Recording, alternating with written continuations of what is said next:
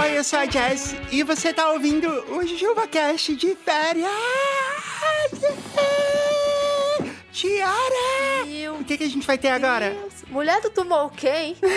Crianças, é assim que acontece quando você toma energéticos demais, viu? Cuidado. Eu tô animada que a gente tá gravando mais um episódio incrível para que nossos ouvintes possam apresentar o JujubaCast para 274 pessoas cada um. Por favor. E com isso, a gente vai aumentar exponencialmente a nossa audiência e se tornar o maior podcast do universo. Exatamente, essa é a meta. Eu vou até pedir, assim, para algum ouvinte entrar aí no chat GPT e fazer a conta de que se a gente tem cerca de 60 mil ouvintes por episódio, se cada um apresentar para 274 pessoas, quantos níveis a gente precisa para atingir toda a população mundial? Fica aí a pergunta. Respondam nas mídias sociais e marquem a gente. É, manda lá, gente, porque eu sou de humanas e eu, não, eu nem entendi o que ela quis que vocês fizessem. Não, é o seguinte, a gente tem 60 mil, certo? Certo. Se cada um desses 60 mil mostrarem para mais 274 pessoas, então a gente vai ter 60 mil vezes 274. E aí, deixa eu fazer aqui na calculadora: 60 mil vezes 274. Vai dar 16 milhões 440. Mais os 60 mil, então são 16 milhões e 500 mil pessoas que já estão ouvindo o programa. E com isso, de fato, a gente é um dos maiores podcasts do mundo. Aí, se cada uma dessas pessoas apresentarem para mais 274, aí, aí a calculadora não consegue, ela deu erro. É isso que eu quero, abrir o Spotify e ter tanta gente que dá, dá erro. Consegui, ó. Se em três níveis a gente atinge a população mundial, porque a gente vai estar em 4 bilhões 521 milhões de pessoas. Caramba. Então, assim, é um esforço muito simples, muito fácil. Você deve ter 274 contatos no WhatsApp. Manda pra todos eles. Pronto, a gente tem 16 milhões de ouvintes. Aí eles vão mandar pra mais 274, ponto. Me- Metade da população tá ouvindo a gente. Mundial. Aí eu vou ter mais vergonha ainda de gravar esse podcast. É, então não. Então não façam isso. Mandem só pra umas 5 pessoas. Não façam, façam, façam. Não, não façam, porque senão a gente vai perder a tiara. Vocês querem perder a tiara? Não, né? Não, mas aí, né, a gente tenta, né? O que, que a gente vai ter no programa hoje, Ti? Eu selecionei uma coisa do grupo secreto. A gente vai ter momentos secretos. Sim. Na verdade, são vários episódios do grupo secreto que todos eles é quase um especial do mês das crianças que a gente teve e que eu acho sensacional, porque já começa falando de Piratas do Espaço. Nossa, eu amo Piratas do Espaço. Eu já falei muitas vezes sobre esse desenho no programa e tal. É, é- E é muito legal. Fui levar o Eric na escola hoje de manhã e a gente foi conversando sobre isso, sobre anime, tokusatsu. Assim, é uma. É um tema recorrente aqui nessa casa. Olha aí, otakus, tá vendo? Vocês sentiram aí o cheiro de otaku que eu senti daqui? Eu tava falando sobre Patrulha Estelar, que eu também falo nesse conteúdo aí, não, não, não falo? Fala. E eu tava contando pro Eric como. Eu não vou dar spoiler, mas assim, como Patrulha Estelar prepara você pra vida. Olha aí, aprendizados. Mas eu não vou dar spoiler, ouçam aí o conteúdo que a Ti preparou pra vocês, que tá bem engraçado. Esses são alguns dos nossos melhores episódios. Porque ao mesmo tempo que é um JujubaCast de férias, de coletânea, que pode ser apresentado pra 274 pessoas, ele também é inédito pra maioria das pessoas, porque os conteúdos foram ao ar só no grupo secreto. É sensacional, tá, gente? Eu amo muito esses episódios. E é legal também porque cria na- nos nossos ouvintes a tentação, né, o desejo de assinar o grupo secreto, o que eu recomendo fortemente que você faça. Porque, como a gente falou na semana passada, o grupo secreto, a partir desse ano, vai estar disponível não só lá na Olero, Olero, lá na Orelo, onde ele já tá, como também vai estar disponível no Hotmart Club, vai estar disponível no Apple Podcasts, e a verdade é que a gente vai disponibilizar onde a gente conseguir a partir desse ano. Então, vale muito a pena assinar. Tem um monte de conteúdo. Os conteúdos são. Eles são como esses. que você- eu não vou nem ficar falando aqui, primeiro, para não ficar um jabazão. E segundo, porque você vai ouvir agora. Você vai ver que tipo de conteúdo é um pouco diferente do JujubaCast em si, certo? Ele é um pouco mais pensativo, filosófico. É, umas pitadas de, de loucura, assim, entendeu? Tem uma loucura. E ele é um pouco mais íntimo também, né? A gente acaba abrindo um pouco, assim, né? Da nossa intimidade. Ah, eu acho muito legal. Tipo um programa da Angélica, assim. Que programa da Angélica? Aquele programa da Angélica que ele mostra, ela mostra a intimidade das celebridades da Globo. Eu lembro que teve esse programa, mas eu não lembro o nome desse programa. Eu não sei qual é o nome. A gente podia fazer um me dá o canal, né? De reverso, assim, ó. A gente fala qual é o programa e você dá um nome pra ele. Programa da Angélica, em que ela mostra a intimidade das pessoas, podia se chamar doutora Angélica, ginecologista. Mais íntimo que isso, impossível. É um reality show na qual a Angélica atende pacientes. Enfim, é esse tipo de coisa que a gente fala no conteúdo secreto. É, gente, é esse caos que vocês vão, vão ouvir já já. é muito, muito legal. Então, ouçam e vão em jujubacast.com.br grupo para assinar e ter acesso não só a esses conteúdos, como ter acesso ao nosso chat exclusivo, que agora tem editorias, né? É, tem tópicos. Esses dias eu dei lá minhas dicas de filme, porque eu fui assistir o filme Mean Girls, que foi muito legal. E eu vou postar um vídeo lá hoje. Né? Não vai ser legal? Vai, vai, vai, vai, por favor, posta. Pareceu que você não gostou, Ti. Eu tô atrapalhando de alguma maneira a programação do grupo? não, não, tá tudo certo. É só que eu, eu devaguei aqui por dois segundos e aí eu voltei, sim, foi mal. Eu posso postar vídeo, aliás, eu não sei. Claro que pode. Inclusive, eu e o Bran, que é ilustrador daqui do Vortex, a gente vai para um evento de anime no Ceará, aqui, né, em Fortaleza. Os otakus, né, dessa empresa. E aí, quando tem eventos, essas coisas assim, gente, a gente coloca muita coisa lá. Então, assim, tem gravação, eu mostro os bastidores lá também. É bem legal. Foi legal você ter falado do Bran, nosso ilustrador, porque a gente tá tendo uma polêmica aí nos posts desses episódios do pessoal reclamando que a gente tá usando inteligência artificial para fazer as capas. Gente, essa é a piada. A gente tá fazendo as capas com coisas esdrúxulas. Entendeu? Esse é o lance de fazer capa com inteligência artificial. É óbvio que a gente não está substituindo artes originais por inteligência artificial. É que, durante as férias do JujubaCast, nesses programas especiais de férias que a gente faz, a gente tem um programa com uma produção mais simples, com uma produção mais corrida, né? Porque a gente tem que fazer muitas coisas ao mesmo tempo. A gente não tá parado de férias de verdade. A gente tá produzindo a próxima temporada. Então, a gente sempre faz isso com capas que são razoavelmente temáticas, que seguem alguma coisa. Então a nossa brincadeira, como a gente está usando títulos esdrúxulos, descrições esdrúxulas para os episódios, a gente teve essa ideia de fazer imagens muito doidas, como uma capivara fazendo um show para milkshakes, num estágio ali de kimono, né, num estágio alienígena sendo invadido. Mas assim, é importante a gente dizer que, primeiro, o Jujuba Cash é um programa que sempre utilizou arte original para suas capas. A maioria dos podcasts não fazem isso. Mesmo antes da gente ter ilustração, a gente sempre utilizou imagens de banco de imagem que eram pagas, que eram autorizadas. E que, enfim, que algum fotógrafo ou algum ilustrador foi pago por aquela imagem. Há muito tempo atrás, muito antes de ter essa história de ah, não podemos deixar a inteligência artificial substituir o trabalho dos artistas e tal. Muito antes disso, a gente tem capa com ilustração original que a gente contrata um ilustrador que a gente gosta, que a gente divulga o trabalho. Desde antes da gente começar com o JujubaCast, né? Sim. A gente faz isso, a gente é a favor disso. A gente faz as capas do Vortex também são ilustradas com ilustração original, cada uma delas. Foi uma coisa que eu fiz questão de fazer. É por isso que a gente pode falar coisas como o nosso ilustrador, a nossa equipe de ilustradores, a gente tem isso. Mas ainda, boa parte das ilustrações são ideias do Bran. Sim. Ele, inclusive, contribui para isso. Então, entendam que não é que a gente substituiu pessoas por robôs ou por inteligência artificial. Aqui no JujubaCast, é uma das coisas que a gente faz na Parasol. Isso nunca vai acontecer, assim. A gente entende que inteligência artificial é uma ferramenta para ser usada e quando a gente usa ela de forma meio que inadequada, sai um negócio bizarro que são as capas desse, dessa série agora.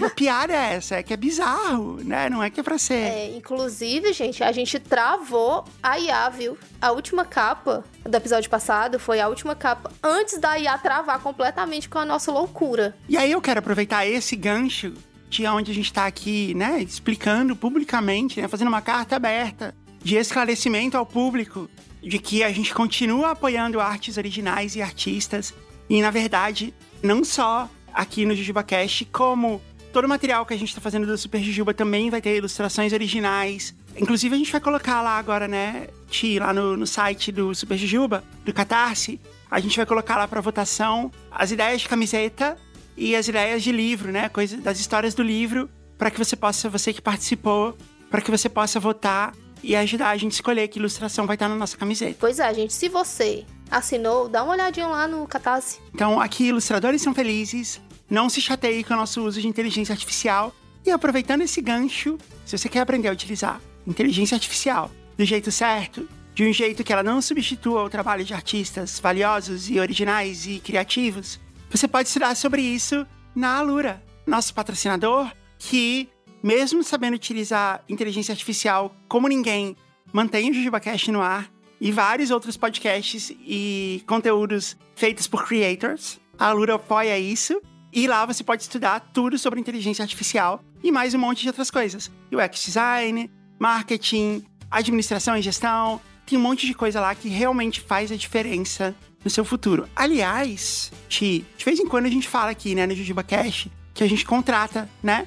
Então, você pode inclusive mandar o seu currículo pra gente cv@parasol.company. Mande lá, gente, mande lá. E se nesse CV tiver lá assim, ó, eu fiz um curso de Facebook Ads na Alura, um curso de Google Ads, publicidade com creators, branded content, um curso de podcast, edição de vídeo. Todas essas coisas, se tivesse no seu currículo, ia fazer a diferença quando a gente estiver analisando seu currículo aqui. Vai fazer muita diferença. Vai fazer muita diferença. E você pode ter isso, sei lá, daqui a algumas semanas. É só você se matricular na, na Alura agora, escolher a track que você quer fazer, começar os cursos dessa track. Só que à medida que você vai completando, você vai tendo certificado, você vai tendo habilidade, já põe isso no currículo, já fala nas entrevistas. É essa a diferença. É essa a diferença da Alura. Agora, você tem que entrar pelo nosso link. O Promocão voltou, viu? A gente conversou lá com a Alura, o Promocão vai voltar. Opa! De toda a comoção que causou, né? Tipo, a gente aposentar o Promocão. Bichinho. Então a gente combinou que a gente vai continuar falando o link. alura.com.br barra promocão barra jujubacast. Porque a gente criou uma página para jujubers. Pra quem ouve Jujubacast, entender por que que é legal estudar na Alura ou não. Você pode ir lá, olhar e falar assim: ah, eu vi tudo, não é pra mim. Tudo bem. Mas vai lá olhar, tem tudo lá. Inclusive, isso vai ajudar, porque eu vou poder falar bem menos aqui no programa. Então, todos os motivos para você estudar na Alura ou não estão lá. Então vai lá, lê o nosso site, que a gente fui eu que escrevi o site, gente. Eu que preparei para vocês. alura.com.br barra promocão, barra jujubacast. E se você for se matricular, usa o nosso cupom jujubacast15, que tem 15% de desconto, que é muita grana. É muito desconto. É muito dinheiro. É quase duas mensalidades. Meu povo, quando você coloca lá e coloca o cupom, você vê lá quanto é o desconto. É muita grana. É muita grana. Não vai fazer assim, ah, esse cupom, nem faz. Não, faz diferença, muita diferença. Usa o cupom. É, gente, economizar dinheiros. Faz diferença pra gente também, pra mostrar que a gente tá pondo cada vez mais de Gilberts na comunidade da Alura. Exatamente. Aliás, eu até queria falar aqui, eu queria gravar umas entrevistas com os Jujubers que fazem a Alura e conseguiram essa, esse upgrade na carreira. Então, se você é um deles, manda mensagem pra Tiara, pro JujubaCast Pod nas redes sociais, ou pra mim, Jazz Rider, nas redes sociais, falando o que você fez. E a gente marca de eu fazer uma entrevistinha rápida com vocês, por videoconferência, que a gente vai colocar lá nesse site que a gente fez pros Jujubers. Vai, gente, manda, manda, por favor. A produção agradece. Legal, coisa boa de se fazer. Ah, é mó legal. Tiara, tá faltando surpresa. Ah, verdade. Peraí que tá aqui anotado aqui no caderno proibido. Caderno proibido. Daquela marca de produtos para higiene, para administração e limpeza da casa. Exatamente. Aquela marca que a gente tá esperando uma conversa. É, salve aí pro Gustavo. Conversar baixinho. Enfim, a gente tem umas novidades aí. Tem várias, inclusive. Quer começar por qual? Não, tem que ser um negócio legal, assim, que vai encher de alegria o coração dos Jujubers nessa tarde de quinta-feira. Tá, vocês estão sentados? Eu espero que sim.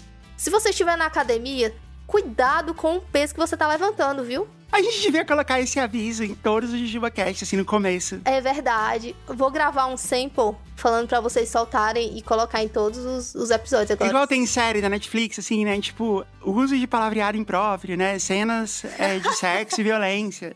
A gente ia colocar uns avisos, assim, né? O palavreado impróprio, só lembro do episódio do Dia do Sexo. É, foi bem impróprio. Foi muito impróprio. Inclusive, gente, ó, quem assinar o grupo secreto, viu, tá lá, viu? O Caio começou, tipo, pisando no acelerador, né? Foi, foi de com força, viu? Lembra daquele vídeo que viralizou, assim, que era, era uma mulher passando, assim, é... O pessoal andando de jipe, aí eles vão passando obstáculo. Aí ela começa a falar assim, vai, minha senhora, vai, Jesus. Vai, meu Santo Antônio, vai, Jesus. Ajuda a gente, Jesus. Vamos, vamos passar, Jesus, vai. Vai, acelera, acelera. Aí ela começa a falar, acelera, acelera, acelera, acelera, Jesus. Acelera, Jesus, acelera, Nossa Senhora. Acelera. Oh, puta.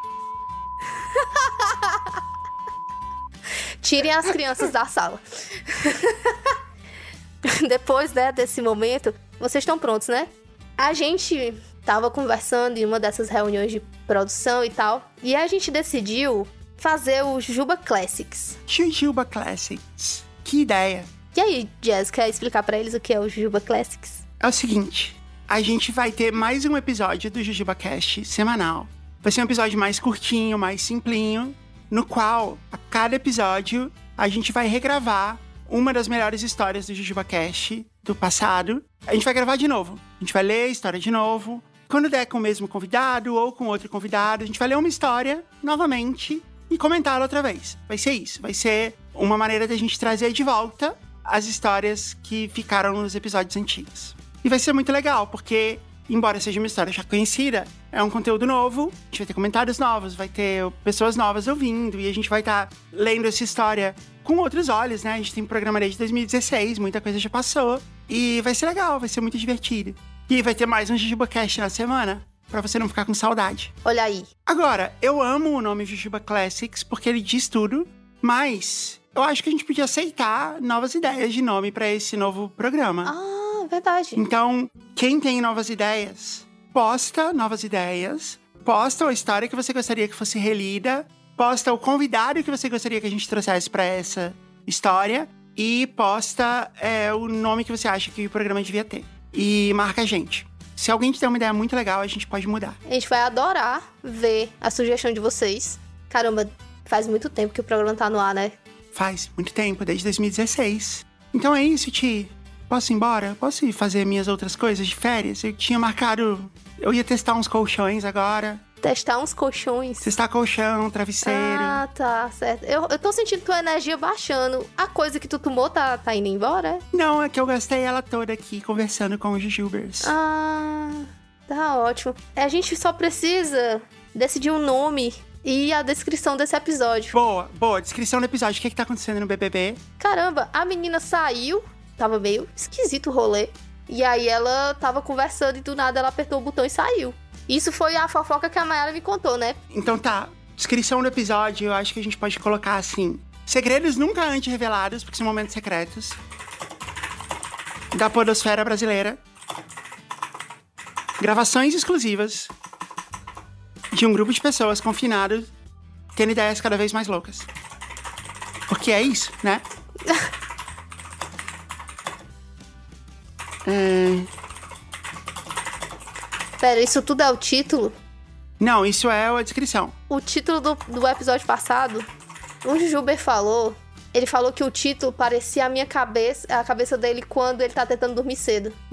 Eu achei é exatamente isso, cara. Ótima definição, é bem isso mesmo. A pessoa que teve essa brilhante definição foi o Douglas. Porque para quem não sabe, a gente também tem um chat aberto, que é o Open Bar de Jujubas. Open Bar de Jujubas, que é aberto a todo mundo. E aí é só manda lá uma DM lá no, no Jujuba que eu mando o link para vocês. Não tem algum lugar onde tem os links para essas coisas? Ah, tem na descrição do episódio, né? Mas nem todo mundo lê a descrição do episódio. Ninguém lê a descrição do episódio. Inclusive, se você leu a descrição do episódio, a gente podia ter um desafio, né?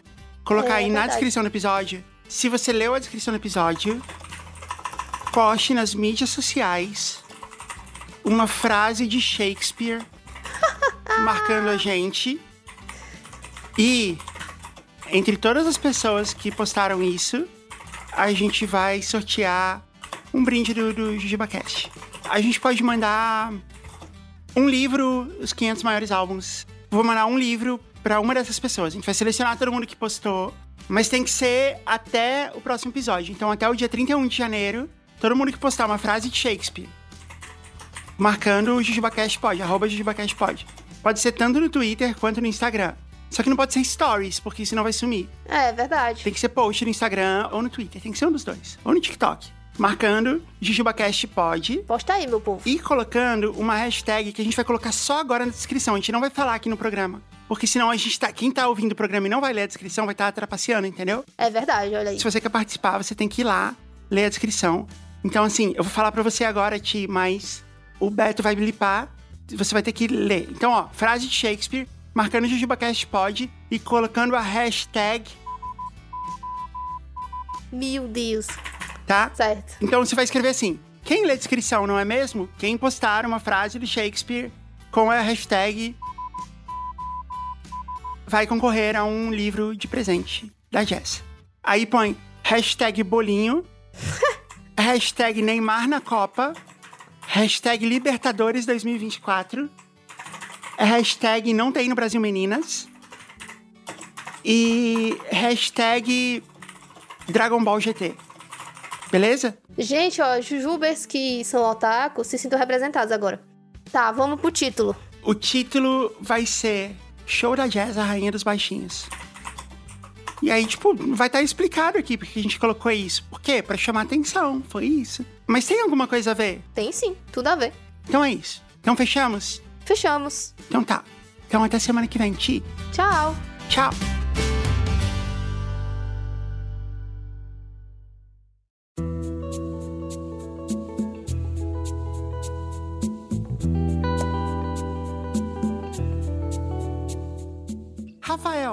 Rafaelzinho, Rafinha, Sim. esse é o mês das crianças. Ah, mês das crianças. Que alegria. É o mês em que a gente relembra a nossa deliciosa infância nos anos 90 e uma parte dos anos 80. É, é o que todos querem, relembrar a infância. Aconteceu uma coisa que foi como tirar uma farpa que tava num dedo há, sei lá, desde que o YouTube existe, uns 15 anos talvez. Sim. Quando a gente era criança, o melhor desenho animado já feito na face de todos os planetas dessa galáxia passava na rede manchete. Pirata do Espaço. Sim, grande pirata do espaço. Era muito bom. Que se chama em japonês Groiser X ou Gloiser X, dependendo de onde você procurar. É um clássico desenho japonês, né? Onde você tem uma nave que vira um robô, um robô gigante. Curiosamente, seus inimigos também têm, o que torna tudo muito conveniente. Sim, eles devem comprar na, na, na mesma loja. Não, deve ter uma lei da galáxia que, assim, você só pode invadir planetas que tenham robôs gigantes também. Assim, se você vai invadir um robô gigante. Pra ter uma certa justiça, entendeu? Claro. É legal, bem pensado. Você já assistiu o Rick e Morty que aparecem os robôs gigantes? Eu assisti todos os Rick Morty, mas eu não lembro desse especificamente. É engraçado demais, porque ele acha um robô gigante no espaço. E aí ele decide que ele vai achar os outros quatro robôs pra formar um, um robô gigantesco. Ah, eu vi sim, eu lembro. E aí isso vai crescendo assim. E na verdade, o que é legal é que o Rick, ou as pessoas que fazem Rick e Morty, eles fazem exatamente o que a gente queria fazer. Que era isso, assim, tipo, olha, se existe um robô gigante, esse é meu objetivo. Assim, né? Você junta cinco naves e forma um robô gigante. Beleza, então eu quero formar um robô de robôs. Então eu quero passar a minha vida na galáxia caçando robôs gigantescos. É, é perfeito. É exatamente isso que tem que ser feito. Eu amo Rick and Morty. Pena que não tem mais, né? Porque eu descobri muito recentemente, esse ano, eu acho. E aí, toda noite, eu e o Eric, a gente assistia um episódio. E é legal, porque, tipo, fazia um abdominal. Terminava com dor na barriga, de tanto rir. É muito exagerado, assim, eles não têm nenhum limite, é muito bom. Não, tem hora que você fala assim: ah, não, bicho, não faz isso não. não vai lá não, meu. E acontece. Mas eu comecei a assistir muito antes da pandemia, eu acho, pelo menos um ano antes da pandemia. E até hoje eu não assisti todos. Eu assisto muito devagar. A gente assistiu todos. Eu perguntei pro Eric, assim, logo nos primeiros, né? Eu falei, pô, ele fica rotando, né? Que coisa nojenta. Aí ele falou assim, é, e não vai parar. É bom você acostumar. Só vai piorando, né? Aí ele vai arrotando e vai ficando uma babinha do lado da boca. É muito nojento. Ah, mas então, voltando, Pirata do Espaço. Pirata do espaço. Eu lembrava que a música do Pirata do Espaço era a melhor música. Porque assim, se tem alguém que sabe fazer música de trilha sonora pra coisa de ação, é japonês. Sim. Eles têm a manha, eles são bons nisso. E eu lembrava que a música era muito legal e ela tinha tipo um riff, assim, um- uma coisa que era meio repetida, assim. Paranana, paranana, uma coisa assim. E aí eu fui procurar um vídeo no YouTube. Depois, quando o YouTube surgiu, né? Muitos anos depois disso ter acontecido. Eu Pensei, putz, eu preciso lembrar como era a música do Pirata do Espaço, porque a gente era muito criança. Muito, muito criança. Eu não sei nem como você lembra disso. Eu acho que eu tava no jardim de infância. Sim. Praticamente a gente era bebê. É, tinha lá a música do Pirata do Espaço. O Pirata do Espaço é tipo um avião, né? Ele é um avião com uma cabeça. Sim. Ele sai, assim, de uma plataforma subterrânea. Aí tem uma pista de decolagem que se constrói automaticamente por cima de uma água. E ele percorre essa pista pra decolar. Porque ele tem que decolar igual um avião, ele precisa correr antes. Tudo bem que ele é um robô gigante e quando ele tá na forma de robô, ele decola na vertical. Então talvez fosse só mais prático deixar ele robô, mas tudo bem. Tudo bem. E aí eu fui ver e tinha lá a abertura exatamente, mas a música não tinha o riff. Ela era uma outra música. Ah, E eu fiquei, putz, mas não era isso. Aí eu fiquei com aquela sensação assim de. Não, isso devia ser uma memória falsa, né? Eu devia estar confundindo outra música de algum outro filme, desenho, coisa assim. Ou talvez você tenha atravessado para um universo paralelo e não percebeu. Também acontece muito. Acontece várias vezes. Aconteceu agora há pouco, quando a gente começou a gravar isso, inclusive. Você já ouviu a música nova da Clarice Falcão sobre universos paralelos? Não, não vi. Cara, é muito boa. Ela lançou um disco recentemente, né? Deve ter um mês. E aí ela tem essa música que fala isso, fala assim: "Eu acredito que existem universos paralelos onde a gente vive várias coisas, só que a gente não é a gente. E se existe um universo onde eu me formei em medicina, onde eu tenho uma piscina, onde eu sou um avestruz, deve ter algum onde nós dois ficamos juntos. Ah, que bonitinho. Clarice Falcão é demais, né? Não, foi fofinho, eu não esperava. É fofa, ela é o máximo. Eu adoro, adoro mesmo as letras dela. Mas então, eu tava assistindo Gilmore Girls, tomando um picolé de limão e de repente eu tô aqui gravando com você. Certamente eu atravessei alguma, algum portal de alguma outra dimensão. Mas, mas tá legal aqui também, eu não, não vou reclamar. Ah, é um bom, é um bom. Embora não seja um avestruz, Isso eu nunca vi, realmente. a Bia já me falou várias vezes. Eu acho que é sério, assim, que ela não, não tá. Ela fala rindo, mas ela fala um pouco sério. Ela disse que quando começou a ouvir na vida dela que você podia ser qualquer coisa que você quisesse quando você crescesse, ela achava que ela poderia ser uma maçã. E ela E aí ela ficava pensando nisso. é, não sei. Talvez, né? Bom, virar três faces. Eu fiquei pensando nisso, né? Que, tipo, era uma memória falsa, ou que, tipo, eu só não lembrava direito da música e. E assim, eu não lembrava, por exemplo, que a música tinha alguém cantando. Eu achava que era só instrumental. E nesse vídeo que eu assisti, tinha é, um vocal, né? Um, um cara cantando em japonês. E é curioso, assim, que esses vocalistas japoneses de música de anime, ou de super-heróis, né? Como chama? Super-heróis. Super Sentai.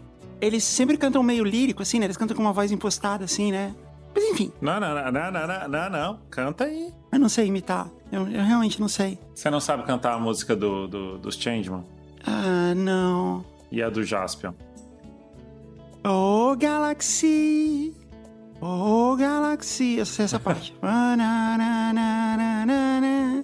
pam, A do Jaspion é lembro de... Ô legal, ô legal, ô legal, serikita. Jaspion. O refrão Olegar é muito foda. É, Aí eu fui procurar outros vídeos no YouTube. Eu cheguei até a ver o desenho, assim, vi um episódio. E eu desencanei.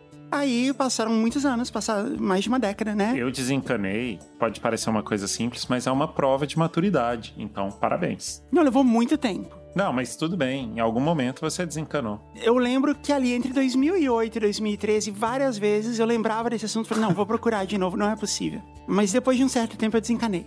Aí, essa semana, eu pensei, e se eu aprendesse a tocar a música do Pirata do Espaço na guitarra? Cara, excelente. Eu chamo isso de momento TDAH. Você tá, assim, tipo, vivendo a sua vida normal e aí você tem uma ideia completamente aleatória e você tem que ir atrás dela.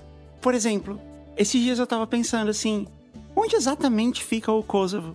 Eu sei que é ali no meio dos balcões, a gente fica, mas assim, onde é exatamente? Exatamente, claro. Quais os países da ex-Yugoslávia fazem fronteira, qual o tamanho, entendeu?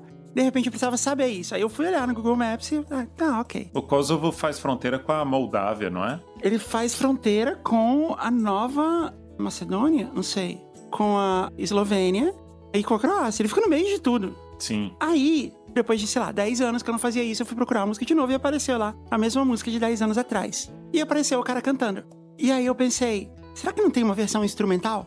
Eu procurei Pirata do Espaço Geyser X, versão instrumental. Quando eu dou o play, vem a musiquinha.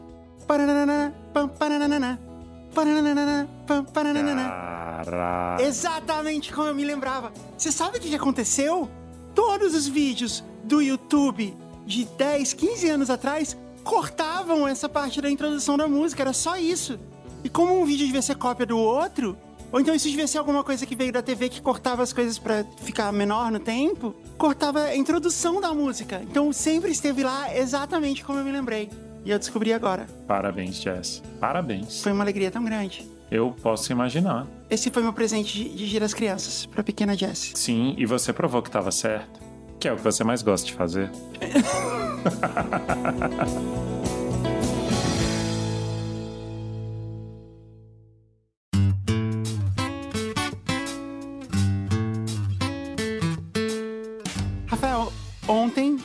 sei lá, alguns dias atrás, porque a gente não tem mais controle de como o grupo secreto é publicado, a gente falou de Pirata do Espaço. Pirata do espaço. Que é tipo um pirata, só que do espaço. Só que do espaço.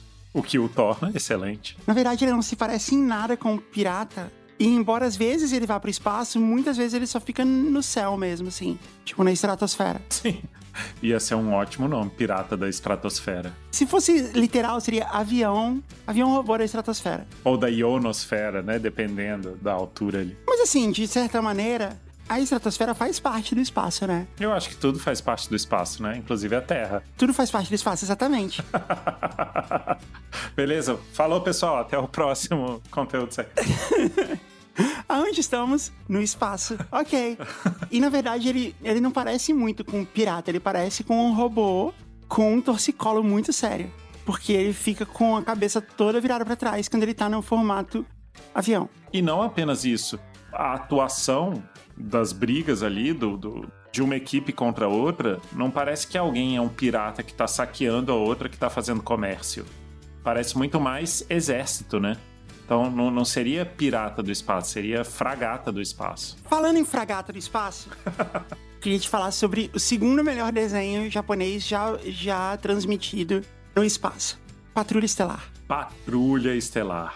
Desse eu não lembro. Eu lembrava que Patrulha Estelar era um navio no espaço.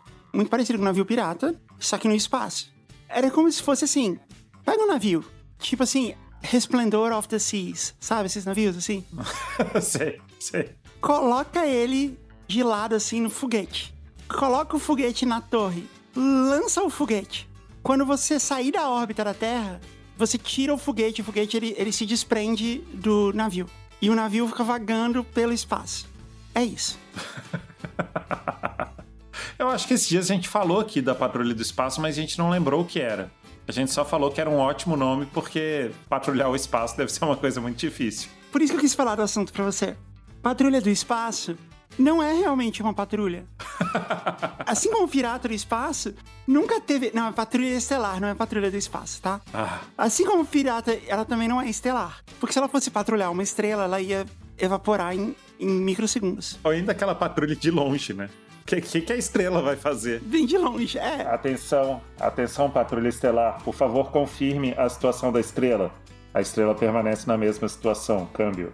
É, se você pensar bem, dá pra patrulhar daqui, né? É, várias estrelas. A patrulha estelar pode ser só um Corsa. Não, a Patrulha Estelar é, é um, é um astrônomo. É um cara com telescópio. Mas não precisa nem do telescópio, porque dá pra ver olho nu, é a coisa que mais dá pra ver. É. Na verdade, só precisa de um óculos escuro. E ficar ligado no eclipse, assim, no eclipse você fica de plantão. Patrulha estelar, o que está acontecendo? Eu não sei. Eu não sei, a estrela está indo embora. Não, não, ela começou a voltar. Eu não sei, eu não sei. Eu fui pegar uma Fanta e quando voltei. Ah, não, não, não. Ela tá voltando, ufa. É engraçado assim que no, no único momento em que a estrela pode sair da sua vista, você não pode olhar diretamente pra ela. Esse é o maior problema da patrulha estelar. Não, mas outra coisa que, que eu ia falar da Patrulha Estelar é que é muito legal que o navio ele se desloca com a frente indo em direção ao planeta. Mas não tem ar no espaço, né? Se esse navio fosse do Capitão Foda-se, ele ia de lado, Ele podia ir de lado, em pé. na diagonal. É. Não tem nem gravidade, né? Ele podia ir de cabeça pra baixo, ele podia ir de qualquer jeito. Na verdade, existe uma boa chance. Justamente pelo formato que o navio tem, porque o navio ele tem só uma grande turbina atrás dele. E essa turbina não parece imóvel. Ou seja, ele não consegue manobrar o navio 360 graus, então existe uma boa chance desse navio só ficar girando. Sim. eu, eu ainda não superei o fato que você chamou o navio de Resplendor of the Seas.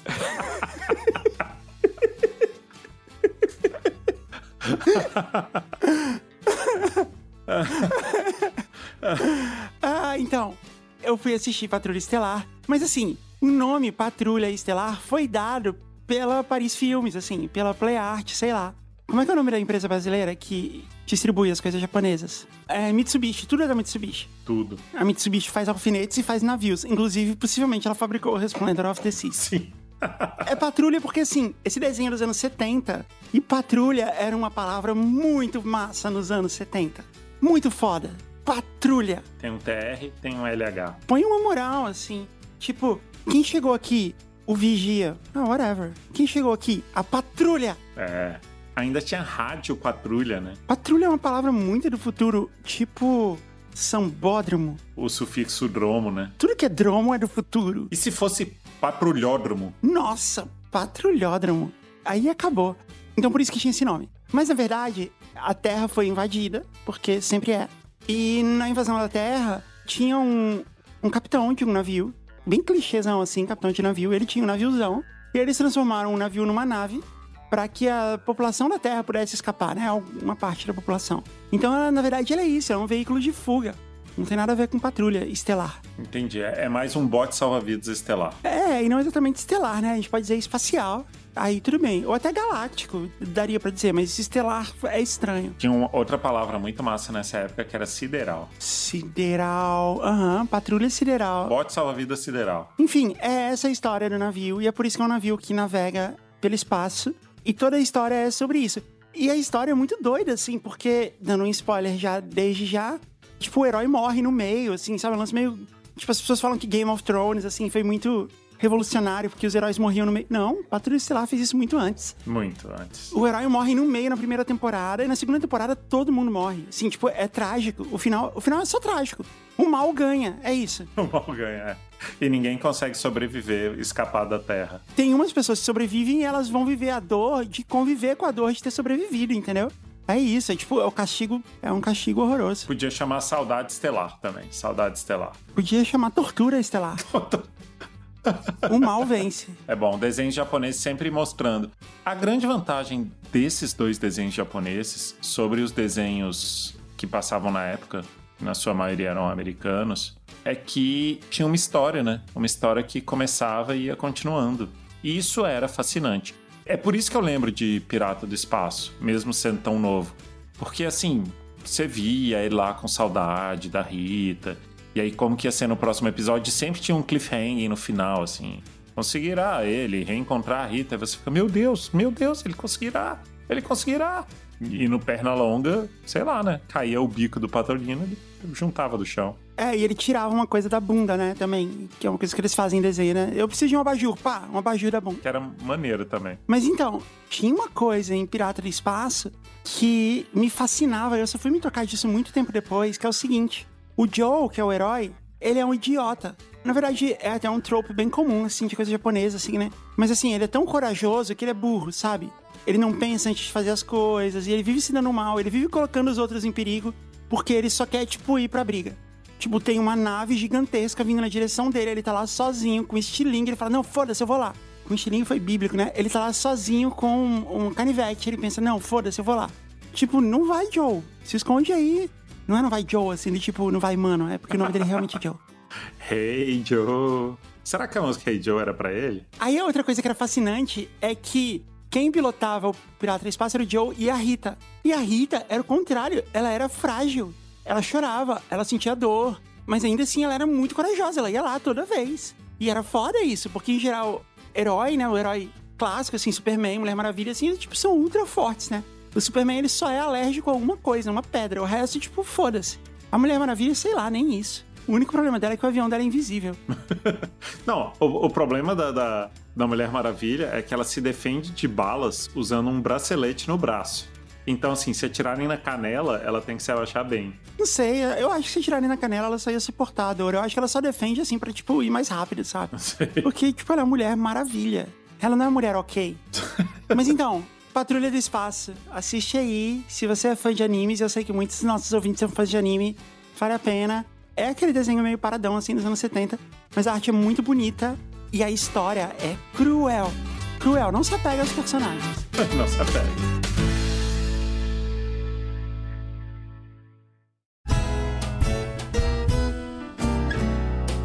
Rafael, eu tô on fire aqui porque essa semana eu revisitei toda a minha infância. Não apenas isso, você salvou sua infância. Você sabe que eu tenho, eu tenho uma, uma sobrinha, uma filhada. Não, tem a Bia, que é minha sobrinha, e minha filhada. E também a sua filha, não sei se conhece. Mas eu tenho uma outra sobrinha filhada de, de consideração que eu conheci aqui em Miami, que é a filha da Márcia, a Liliso. Aliás, uma coisa muito legal sobre ela é que ela mesma se deu o apelido de Liliso, que é muito fofo. e a Liliso, ela tem três aninhos e ela ouve as músicas infantis de hoje em dia. Não sei se você teve esse deleite. Porque assim, a Bia é grandinha já, né? É, A Bia tá com quantos anos? tá com 10. Não, se bem que, tipo, Baby Shark tem bastante tempo já, né? Tem uns oito anos. Então, Ela não pegou muito Baby Shark, não. você não pegou Baby Shark, né? A letra, não sei se você já ouviu assim, Baby Shark, tu, tu, tu, tu, tu, Baby Shark. tu, tu. Então, aí ela ouve essas coisas. E aí, teve um dia que ela tava aqui em casa e eu falei assim, ah, tipo, eu vou colocar uma música pra ela ouvir que, tipo, eu posso apreciar também, né? E eu coloquei o disco do Trem da Alegria. O disco número 4. Pera aí, o disco número 4 é o que tem pra ver se cola. Esse aí, que na capa eles estão usando moletons coloridos. Tipo Garotos da Benetton, É, podia ser muito bem uma propaganda da Benetton ou da, sei lá, Sul Fabril. da Pacalolo. E a primeira música chama Yo-Yo, que é uma declaração de amor ao Yo-Yo. Ah, Sim, inaugurando uma tradição que culminaria em Planet Hemp. Como assim? É, de você fazer uma música pra aquilo que você ama. É, não, mas eles falam literalmente Yo-Yo, eu te amo, é o refrão. Sim. É um pouco exagerado, né? Assim, né? Yo-Yo, eu te amo, né? Tipo, Eu te amo, é. eu faço um link assim com, tipo, Tubarão, te amo. Você nunca viu Tubarão, te amo? Não. É um funk que no começo tem uma mulher falando Tubarão, te amo, Falcão, te amo. Legal. E depois eu descobri muito tempo que o Falcão e o Tubarão são os MCs que cantam funk por isso. Ah, entendi. Não são os animais que são magníficos. Mas é engraçado que é só uma frase que ela fala no começo e não é o refrão, mas tipo, todo mundo conhece. Até eu conheço. Olha aí. Mas então, voltando no Yoyo. Yoyo, eu te amo. Eu coloquei pra ela ouvir, porque eu pensei assim, ah, vai ser legal, né? Vou relembrar aqui umas coisas. E assim, eu posso ir contando pra ela sobre a história da música. tal. Porque assim, se você inventa uma história, você consegue fazer a criança se apegar à música muito rápido, né? É assim que a gente tem que fazer. Fica aí a dica pra todos os pais e mães. Nosso estimado ex-cunhado, Marco Aurélio, ensinou o filho dele, nosso sobrinho Igor, a gostar de jazz fusion, porque ele colocava uma música lá, sei lá, do George Benson, e ele falava do Stanley Jordan, e ele falava assim: Ah, essa é a música do Batman. e aí tava lá, o Igor ouvindo um monte de coisa assim, tipo, com compasso composto, um monte de coisa assim. E ele tava tipo, não, é a música do Batman, decorou a música. E ele falava, essa música aqui agora que vai tocar é a música do Homem-Aranha, a música é só instrumental. Sim. E aí ele foi acreditando nisso e beleza. Aí ele não precisava ficar ouvindo as músicas infantis no carro, entendeu? Ele entrava e Igor falava, pai, põe a música do Homem-Aranha. É. Enfim, nem era isso que eu tava fazendo. Eu ia contar as histórias da música do Trem da Alegria que estão ligadas à minha infância e tal. Aí começa a primeira música, Yo-Yo, e é um solão de guitarra lindo. Não sei se você lembra, eu posso cantar pra você. Ah, por favor.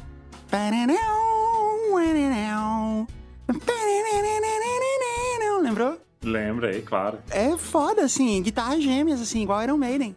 E aí eu pensei assim, eu vou realizar um sonho de infância e eu vou tocar essas músicas na guitarra. Excelente. Porque quando eu era criança, criança mesmo, tinha, sei lá, o que eu queria mesmo, eu pegava uma raquete ou um taco de, de bet Uma vassoura. ou uma vassoura e ficava fingindo que era uma guitarra e tocando essas músicas. Sim, porque elas eram muito radicais, né? Eram muito maneiras, assim, de você fazer air guitar delas. Eu acho que quem toca essa guitarra é o Robertinho do Recife, que é um guitarrista muito foda. E que inspirou o personagem Cachorrinho do Recife no TV Colosso, da TV Colossus. que era maravilhoso também. Cachorrinho do Recife. Parabéns, TV Colosso. Eu acho que era o Robertinho do Recife e era muito bom o solo, assim. E aí eu fui ouvir todas as músicas. Eu, eu tava aqui, tipo, sozinha, adulta, ouvindo a discografia do Trem da Alegria. Tem muita música que é meio boba mesmo. Fazer aqui uma, uma rápida crítica da discografia do Trem da Alegria. Rápida não, né? A gente não tem limite de tempo. A galera gosta quando a gente estica também, então... Eu não tenho nada aqui nas mãos, não estou pesquisando, mas que eu me lembre, a discografia canônica do Trem da Alegria começa antes da formação da banda, com Patrícia e Luciano e o Palhaço Carequinha. Carequinha Xuxa e o Pelé, não esquece o Pelé. E o Pelé, sim. E aí nesse disco tinha a música É de Chocolate. Aliás, eu tava assistindo o documentário da Xuxa, você viu? Maravilhoso. Tem no Globoplay. Ainda não vi. É muito legal. E assim, essa música era da época que a Xuxa namorava o Pelé, e aparentemente, segundo ela, essa música é uma homenagem a ele. Olha aí. Mas espera aí, a Xuxa compunha? Eu não, não sei, eu não sei se ela encomendou a música, eu não sei. Não sei se alguém fez pra ela cantar em homenagem, não sei. Mas ele participa e ele canta uma música que eu tenho memorizada até hoje, ó, não tô com nada na mão, eu vou cantar pra você. A todas as crianças do mundo, quero render essa homenagem. Pelé cantando. É um sentimento profundo de um homem que é criança. É isso, música do Pelé. Sem ser ABC. Demais. Grande Pelé. Aham, um homem que é criança. Um homem que é criança, sim. Eu só acho estranho que ele fala quero render essa homenagem e não fala o Pelé quer render essa homenagem. é, ele não, não usa o ileísmo, né? Foi estranho isso. Aliás, a música é de chocolate. É um rockão também. Bom, enfim. Eu quero falar do disco, especificamente do disco do Yo-Yo, que é o disco do Moletom Colorido, disco da, da Benetton. Ele começa com a música do Yo-Yo, que tem participação da Xuxa. Aí depois tem uma música chamada Pique Pega, Pique Esconde, que é bonitinha, ela é lentinha, assim. Aí tem uma música chamada Chacha Xixó Xuxa. Nossa, essa música é uma loucura. E o Juninho Bill, e o Juninho Bill seria um ótimo nome para um deputado. Assim. O Juninho Bill, ele fala, você é a culpada do meu banho demorado, Xuxa. Sim. Na lata, assim, tipo, como é que a gente não, não percebia, né? É, não, na época a gente pensava, nossa, ele fica lá sonhando em, em beijar a Xuxa. É, é Juninho Bill. Não, e o Juninho Bill, quando cantou essa música, ele devia ter, tipo, 10 anos, né? É, ele parece uma criança aqui. O Luciano tá grandinho já, mas o Juninho Bill, eu não sei, o que deu na cabeça do Michael Sullivan e do Paulo Massadas? Porque ele fala assim, eu fico com vergonha do meu pai que está do lado que também demonstra que, né, alguma coisa estava acontecendo. É, é uma sequência, né? Eu fico imaginando, quero ser seu namorado, mas fico com vergonha do meu pai que está ao meu lado, você é a culpada do meu banho demorado, Xuxa. Que bom que a gente tá no grupo secreto aqui. Mas, obviamente, assim, ele pensou nisso, teve uma ereção, foi tomar banho. Sim. É isso que ele tá querendo dizer aqui. Paulo Massadas, criança. Então, eu acho que o Juninho Viu cantou sem saber o que ele tava falando. Passou por tarado aí, inocentemente. Falando de documentário, você viu o documentário do Balão Mágico? Não vi, eu quero muito ver. Pois é, o Mike conta umas coisas sinistras com 11 anos. Sério? Nossa, eu quero ver. Meu Deus. Aliás, não quero me gabar, mas o Mike sempre foi o meu, meu favorito no Balão Mágico. E ele é a estrela desse documentário. É mesmo? É, ele é o melhor. Não, a estrela é a Simone, óbvio, mas assim, quem rouba a cena é o Mike. Eu era apaixonada pela Simone nessa época. Tá, mas vamos voltar. Tem uma outra música chamada O Robô, que é bem, é bem bobinha. Aí tem uma outra chamada Quando Eu Crescer, que é bem bobinha também. Como que é essa música, O Robô? O meu avô teve uma ideia que deu certo. Fez um boneco que podia até falar. Fez as antenas com um pedaço de arame. Olhos de vidro e nariz de isopor. Nossa, lembrei, eu não lembrava dessa música. Aí tem essa outra quando eu crescer, que é bem bobinha, Amigo Jacaré, que é idiota. Aí tem uma música chamada Pare de Fumar, que é legal, né? Educativa. Sim. É estranho pra criança, mas assim, papai, pare de fumar. Sim, eu lembro bem dessa. Papai, pare de fumar. Quando eu vou te dar um beijo, não consigo respirar. É verdade, meu pai fumava e era, era, era bem isso mesmo, era bem nojento. Era. E tem Pra Ver Se Cola, que é uma música linda, linda, Pra Ver Se Cola. Aí depois eu fui ouvir o outro disco, que é o disco 3, é o disco que tem Thundercats. Que na capa são eles numas cadeiras de cinema, na cadeira de diretor. A capa é linda e a música Thundercats é muito foda. Eu fico pensando se eles realmente pagaram isso aqui pros criadores dos Thundercats, mas ainda assim a música, sabe, ela começa com Thunder, Thunder, Thunder, Thundercats. Ela tem uma citação ao tema do, dos Thundercats. Putz, é muito legal. Tem um bridge, assim, sabe, um pré-refrão. Eu acho que é a Vanessa cantando. E é muito bonito, assim, que ela canta. Mas só quem luta pelo bem é invencível. Isso porque ela não assistiu Patrulha Estelar. É. A luta da A justiça. chama, da, justiça. Nunca vai se apagar. Aí vem uma viradona de bateria. Thunder. Thundercats Aventura. Nossa, é muito bom. Muito bom. E aí tem outro disco, que é o primeiro disco do Trem da Alegria mesmo, que eles formam um trenzinho cuja engrenagem das rodas é uma guitarra. Tem a música Fera Neném. Grande música Fera Neném. Fera Espaço Neném. Nesse disco é quando eles formam uma All-Star Band, né? Que é Patrícia e Luciano, que tinham gravado aquele disco incrível com Pelé, o Palhaço Carequinha e a Xuxa, e já eram grandes estrelas. E aí eles, em vez de competir com o Juninho Bill, que era uma, uma estrela crescente na música brasileira com a música do Incrível Hulk, eles falaram, vamos fazer uma banda. Vamos juntar todo mundo numa banda só. Aham. E aí eles fazem uma banda que tem o Juninho Bill, Patrícia e Luciano. Cara, Os Beatles brasileiros, né? é, quando eu soube disso, tipo, zerei a vida. Falei, cara, tudo que eu queria aconteceu. Exato. Tá aí. É como se, sei lá, o Mick Jagger tivesse entrado nos Beatles. Exato. É como se o Creed e o Nickelback tivessem formado uma, uma só banda. claro. Podia chamar Crickleback. Crickleback, sim. Então, não, na verdade era isso que eu queria te contar. Trem da Alegria, ótima banda, ótima discografia. Tem muita música pulável, mas tem muita música boa pra ver se cola, música linda. Música dos Thundercats vale a pena. E aí, ô, solo de guitarra legal. Fera Neném, boa música. Fera Neném, putz, é lindo Fera Neném. Que eu não entendi até hoje porque que Pepe e Neném não regravaram isso. é, e elas podiam gravar só falando Pepe e Neném, né? Eu sou a Pepe, Pepe e Neném, qual o futuro? Que a, gente... a música Fera Neném é um diálogo do Juninho Bill com o Evandro Mesquita, que era o maior astro da música do rock brasileiro naquela época. Então, na versão Pepe e Neném, eu acho que devia ser a Neném cantando pra Pepe, com um diálogo ali também. Ia ser muito legal. No disco dos Thundercats, tinha uma música do Juninho Bill que ele falava assim: só quero ver a cara dela quando der a meia-noite e sua carruagem virar, virar uma. É muito ele falando assim que ela é uma princesa, mas uma hora essa magia vai se quebrar e eu vou ser o, o, o cara real dela, assim, o, o, o cara simplão, mas que a ama. E eu amava essa música, porque eu achava ela muito descolada, assim, muito malandrão, sabe? É muito descolada e assim, tipo, ele fala o nome dele, né? Que, que é um negócio, sei lá, tipo do rap dos anos 80, assim, você ficar, tipo, se gabando, assim, de você. É uma coisa que veio depois, assim. Eu acho que eu lembro a letra. Só quero ver a cara dela quando der a meia-noite e sua carruagem virar uma abóbora. Seu cavalo branco virar um ratinho, encanto quebrar. Ela então vai gritar: Juninho, Juninho, Juninho. é muito bom isso. Ela vai gritar Juninho, que maravilhoso. no refrão ele fala: Meu cavalo branco é meu vira-lata, minha carruagem é minha bicicleta, o meu dinheirinho o gato comeu. Olha que bonita. Mas meu coração é grande, tão grande que não tem tamanho. E você vai ver. O quê? Garota, seu príncipe encantado sou eu. Yeah, yeah, yeah. É legal, assim, ele tá falando assim, ó, quando passar o encanto, esse sonho aí, essa, essa ilusão que você tá vivendo, o cara real sou eu aqui, que tô te esperando. Eu sou seu príncipe encantado. Que autoestima, né, Juninho? Sim, tá. Juninho de parabéns. Ele tá aqui, tipo, mandando bem, assim, com essa segurança, assim, tem uma certa arrogância. Não, arrogância não, é uma autoconfiança. No próximo disco ele tá batendo punheta pra Xuxa no banheiro.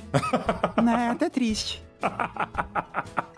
Pois é. E eu acho que nesse mesmo disco tem a música do, do gato, que ele canta como se ele fosse um gato. Eu sou um gato apaixonado. É um blues, né? Acocorado no telhado.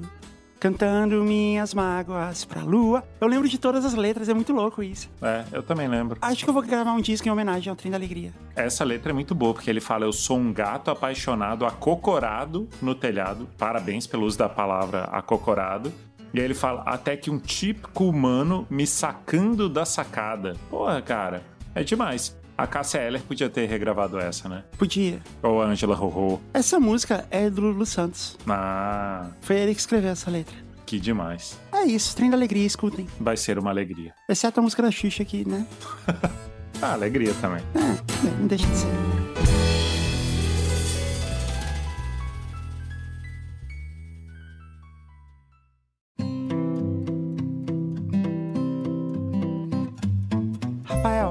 Estou aqui. Eu vou só cantar a vinheta para você. ZY, bem bom. Rede infantil, ano 2000. Lembrou? Lembrei, claro.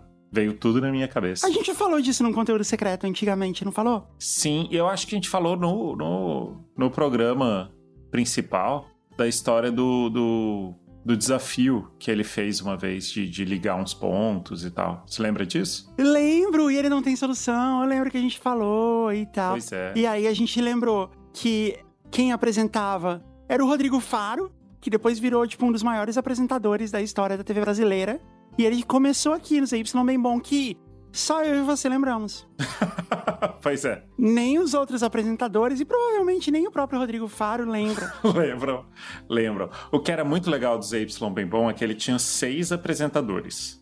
Três homens e três mulheres. E eram em camadas. Então eles tinham os apresentadores bem crianças. Aí eles tinham os apresentadores intermediários, que um deles era o Rodrigo. O par dele era a Areta, que tinha feito todos aqueles especiais da Globo, já era uma estrela. E aí tinha os mais velhos, assim, tinha uns 17 anos, que era o Jefferson e a Samantha. Nossa, eu era apaixonada na Samantha. Eu era muito facinha também, né? o programa era tipo um TV Colosso, mas com humanos, ao invés de cachorros, né?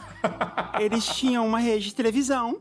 E aí tem essa maravilha, porque assim, as frequências de VHF, por onde trafegam os sinais da TV aberta, elas sempre têm um código que começa com CY. Sim. E antigamente era obrigatório as emissoras de TV e as de rádio também a mencionarem o seu código na, na programação. Por quê, né? Para mostrar que você tinha autorização para estar tá fazendo isso, para estar tá transmitindo, entendeu? Porque a transmissão de rádio era um monopólio do governo, ainda é, na verdade. É uma concessão do Estado. Então é uma coisa antiga, igual quando você fala assim no rádio DX, sabe? Que você fala rádio de caminhoneiro, assim, da polícia. Você tem que falar qual é o canal que você tá, qual a frequência que você tá, você tem que se identificar e você se identifica com a frequência, que era sempre ZYT456. Era sempre uma coisa assim. Acho que era sempre ZYB, na verdade. Não, tinha ZYC também. Eu lembro bem de ZYC. ZYC476. Aí, alguém na rede Bandeirante de televisão teve essa maravilhosa ideia de criar um trocadilho do termo ZYB, que aparecia na TV às vezes, com o termo bem bom. Tô aqui no bem bom só que assim, tipo, não faz muito sentido, né? É meio que forçado, né? A mistura das duas coisas. É Y bem bom. E aí, ele colocou um tio no B. Por isso que o B você pronuncia bem. ZY bem e não B, porque tem um tio no B. Ah. É uma revolução linguística que nunca pegou, tudo bem. Porque assim, até se você tentar, não dá para colocar tio no B com teclado. Teria que fazer, tipo, na mão, no Photoshop. Sim. Mas é isso, ZY bem bom, era o nome da emissora de TV que era transmitida do espaço, ela era espacial também, porque é anos 90, né? E aí eles tinham várias, várias brincadeiras e tinham várias músicas. E aí eu queria lembrar, a gente passaria a vida aqui relembrando toda é, a música do, do ZY bem bom, mas eu queria lembrar essa belíssima música que chama O A Os As. lembro bem, lembro bem dessa música. Quer dizer, lembro do comecinho, né? Que era cantada pelo Rodrigo Faro a letra diz que ele, ele tá apaixonado pela professora. Eu lembro que começa assim: Professora, eu peço pra você pensar em mim. Me espera, não faz mais aniversário, não. Entendeu? Ele tá apaixonado. Uhum. Tá pedindo pra ela não envelhecer, pra ele poder alcançar ela e eles poderem, sei lá, namorar. Que loucura. Não lembrava disso, não. Aí a próxima parte é: Não sei, mas quando olho pra você assim, faz uma batucada no meu coração. Bonitinho, vai. Aí o refrão é ele falando os artigos definidos e indefinidos. Então o refrão fica assim: o, a, os, as, um, uma, uns, umas. É, muito louco.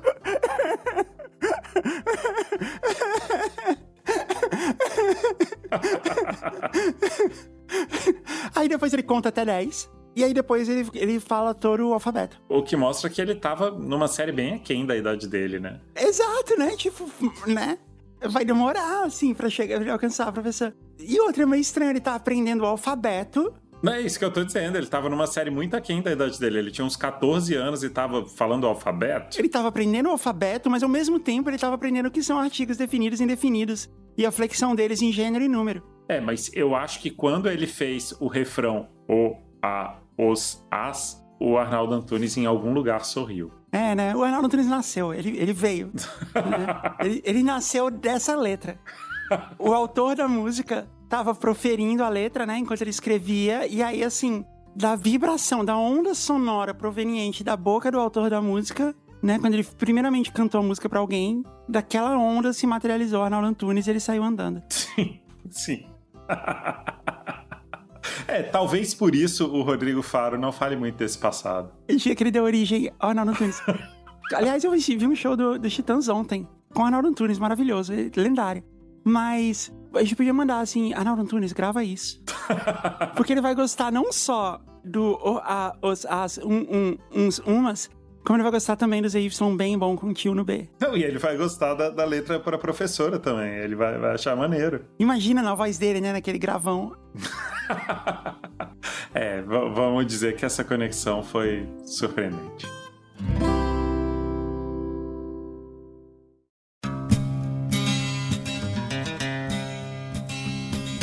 Jess, a gente falou do Prenda Alegria e do ZY Bem Bom. Mas eu gostaria de falar daquilo que representa a mistura do Trem da Alegria com os Y Bem Bom, que é o programa Cometa Alegria.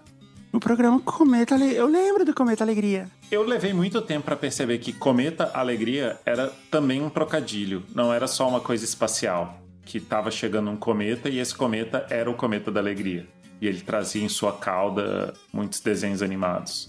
Ele também diz para você cometer a alegria no imperativo. Cometa alegria. Cometa, é verdade, nossa, que é, uau, que concretista. Concretista, é. Era apresentado pela Cíntia Raquel e pelo Patrick, talvez Patrick Oliveira. Patrick Oliveira. O Patrick Oliveira tinha um cabelo chitãozinho chororó. Eu já era mais velho, eu não era uma, tão novo assim, mas na minha cabeça, ele e o, o Júnior da Sandy, o Sandy Júnior, ocupavam o mesmo espaço mental. Faz sentido por causa do cabelo. Aham. E a Cíntia Raquel, que era anteriormente a menina do Tang. É, mas pensando bem aqui, qual é o primeiro nome do Júnior? Porque pode ser que o nome dele seja Patrick. Por quê? Ele só mudou, entendeu? Talvez seja isso. Não, mas se ele chama Júnior, ele deve ter um daqueles nomes esquisitos do, do Chitãozinho Chororó. Eles não têm os nomes assim, ou do Valdo, ou do Valdo, sei lá. Às vezes não, né? Tem esse filme agora também, do Chitãozinho Chororó. Eu vi, não, incrível, incrível. De chorar, pode assistir. E você não sabe o nome deles? O nome do Chororó é Durval. Durval. É que assim, pode ser que Júnior seja sobrenome ou o segundo nome dele, igual os irmãos Júnior, Fábio e Flávio Júnior. Eu não sei de quem a Sandy Júnior é filho. Do Chororó. Do Chororó. Ah, então deve ser Duval Filho, Duval Júnior. Se bem que ele se chama Júnior Lima, né? Talvez Júnior seja o primeiro nome dele. É, é um nome bonito. Cometa Alegria. Era apresentado pela Cíntia Raquel, que era linda, eu também era apaixonado por ela. Ela foi minha colega de faculdade. É mesmo? Aham. Uhum. E você cantou a música do Tang pra ela?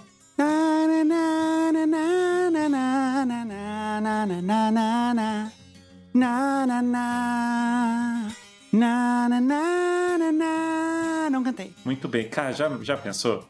Você sentada atrás dela na, na faculdade, ela tranquila, prestando atenção, teoria da comunicação, e você começa. Na, na, na. Ela ia levantar uma falando.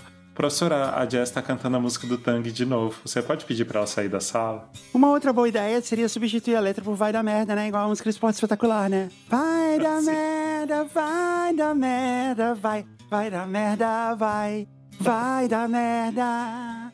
Vai da merda, vai, né? Sim, ela, ela ia ficar muito feliz, eu tenho certeza.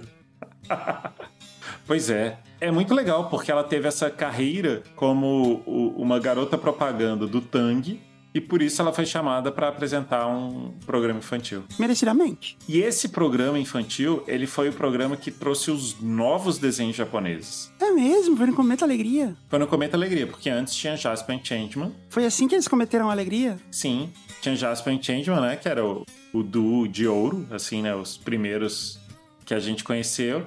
E aí eles trouxeram os novos. Eles falaram, cara, tem que ter outros desenhos japoneses que façam tanto sucesso quanto. E aí, no Cometa Alegria tinha Giban, Jiraiya, Lion Man e Flashman. Cara, eu tenho, eu tenho um preconceito com o Giban. É, todo mundo tem, né? Porque o Giban é o Robocop japonês. Não, não é por isso. É porque Giban não parece nome de herói japonês. Parece, Nome de restaurante carne de sol, Giban. parece nome de viação de ônibus. Viação Giban. Ele era tipo um policial do futuro. Ele tinha um coldre embutido na perna dele. Quando era pra ele atirar, aí saía o coldre assim da perna e ele pegava a pistola. Saía devagarzinho. Assim, né? Devia ser muito rápido. Né? Sem contar que é muito seguro, né? Você guardar uma arma dentro da sua própria perna. Dentro da sua própria. É, se você atirar, não tem como não acertar a sua perna, né? Porque ele tá lá. Mas o que era muito sinistro, e eu comentei isso já, o inimigo do Giban se chamava Jean-Marie Balestre. Sério? que era o nome do presidente da FIA que tirou o título do Ayrton Senna. Sim, o inimigo do Senna. Cara, pra mim era muito louco. Eu falava assim, não, não é possível. Aí eu assistia, eu assistia só pra ouvir isso. E aí eu falava, cara, realmente ele chama Jean-Marie Balestre. Não faz sentido. Mas era, esse era o nome dele. Faz absolutamente sentido. Agora eu até gosto mais de Giban. Aí tinha o Giban, que era isso, que era o Robocop japonês. Tinha um Lion Man, que era o melhor de todos, né? Lion Man é, é insuperável.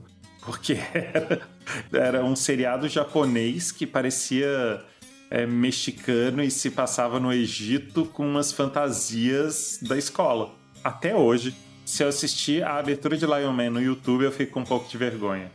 Eu não superei. É mesmo? É porque é, é, é, muito fuleira a fantasia do Lion Man. Nossa, é maravilhoso. Então, não te dá vergonha? A letra diz: montarem seu cavalo de guerra, carrega uma espada como um samurai. Mas é muito bom o Lion Man, porque ele não tem expressão, ele é uma máscara. De gato? Ele tem cara de um gatinho, né? Um gatinho fofo, um gatinho egípcio. Ele tem um capacete assim que parece uma esfinge. E como a esfinge também tem cara de gato, ele parece um gato egípcio. Sim. Nossa, Lion Man. É muito estranho, porque assim, é uma máscara de gato. É tipo canarinho pistola, assim. ele não tem expressão. Ele não mexe a boca ou o olho. Então ele tá sempre com a mesma cara, com a boca meio aberta, assim, e olhando pra frente. Sim, e a fantasia dele, assim, mesmo a perna, tudo, parece uma fantasia da escola. Assim, de Nossa, leão. parece muito. Não, na verdade, parece que uma fantasia que ele fez com um carpete. que ele fez em casa, né? Ele roubou um carpete de um escritório que estava abandonado desde os anos 70 e fez uma fantasia. Grande. É inacreditável. O Lion Man é um desses caras que pode te dar uma força, né? Quando você não sabe se apresenta seu projeto pro chefe, ou se chega naquela menina, se chega naquele cara, você pensa, cara, se o Lion Man lançou um programa de TV nessa condição, você pode.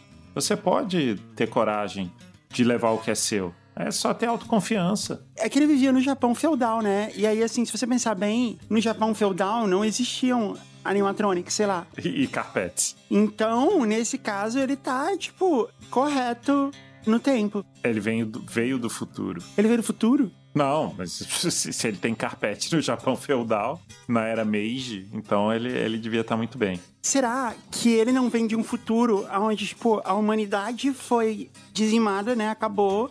Os leões evoluíram e passaram a dominar a civilização? Agora eu quero ir para esse futuro alternativo. Não, se você for para esse futuro alternativo, você não vai ser um animal de estimação igual no Planeta dos Macacos, você só vai ser o jantar. é, eu não ia durar muito, mas é uma ideia muito boa, né? Você fala assim, cara, o, o que que seria mais legal do que um samurai combatendo outros samurais? Um leão. Um samurai que é um leão, exato. É, os leões são tão legais. Vamos botar um leão. Um leão no Japão, por que não? E na verdade é um Lion Man. Então ele, ele é um homem que se transforma em leão. E se você pensar bem, isso é uma maldição, né? Porque ele se transforma num leão paralisado. Sim. Então, tipo, na verdade, ele tá superando a maldição para lutar contra o mal do Japão feudal. Peraí, peraí. Se ele é feito de carpete, que é material de, de fazer escritório, e ele é um leão, será que não era um programa para promover o imposto de renda no Japão? Faz sentido. Ou, sei lá, só tipo uma loja de tapetes leão, sabe? Que é bem comum, assim, nos anos 70. Não, eu acho que era para promover o imposto de renda porque eles estavam com um problema na arrecadação e eles queriam incentivar que os, que os japoneses fizessem mais suas declarações, certamente eram no papel, devem ser no papel até hoje.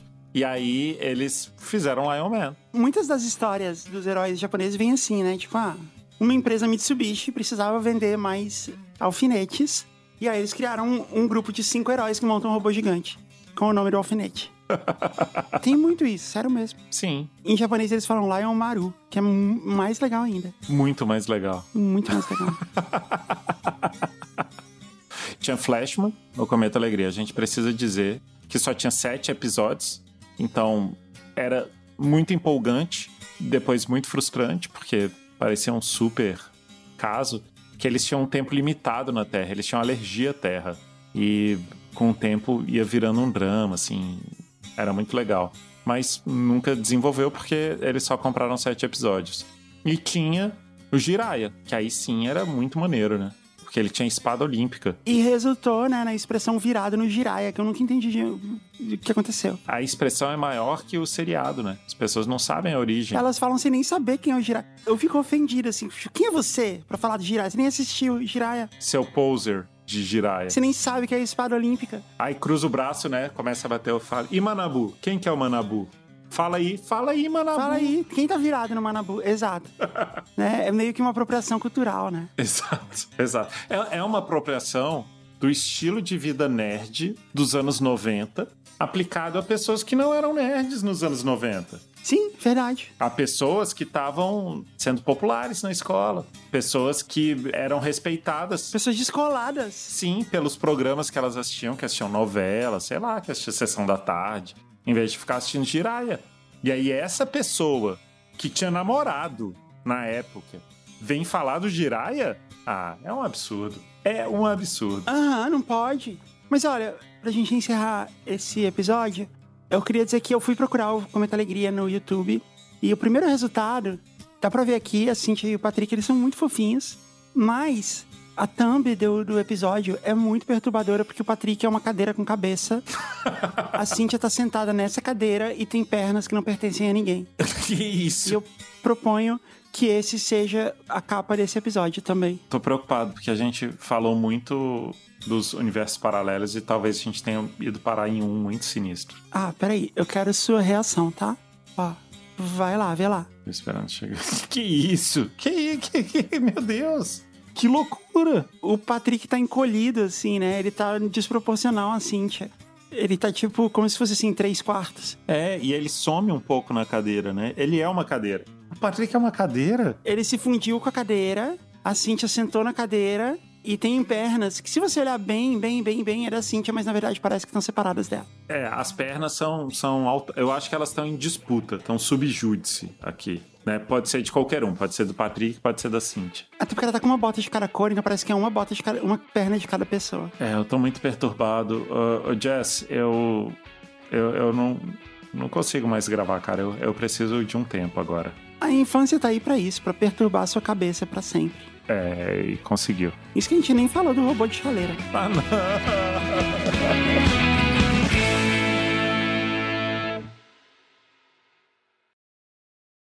Parasol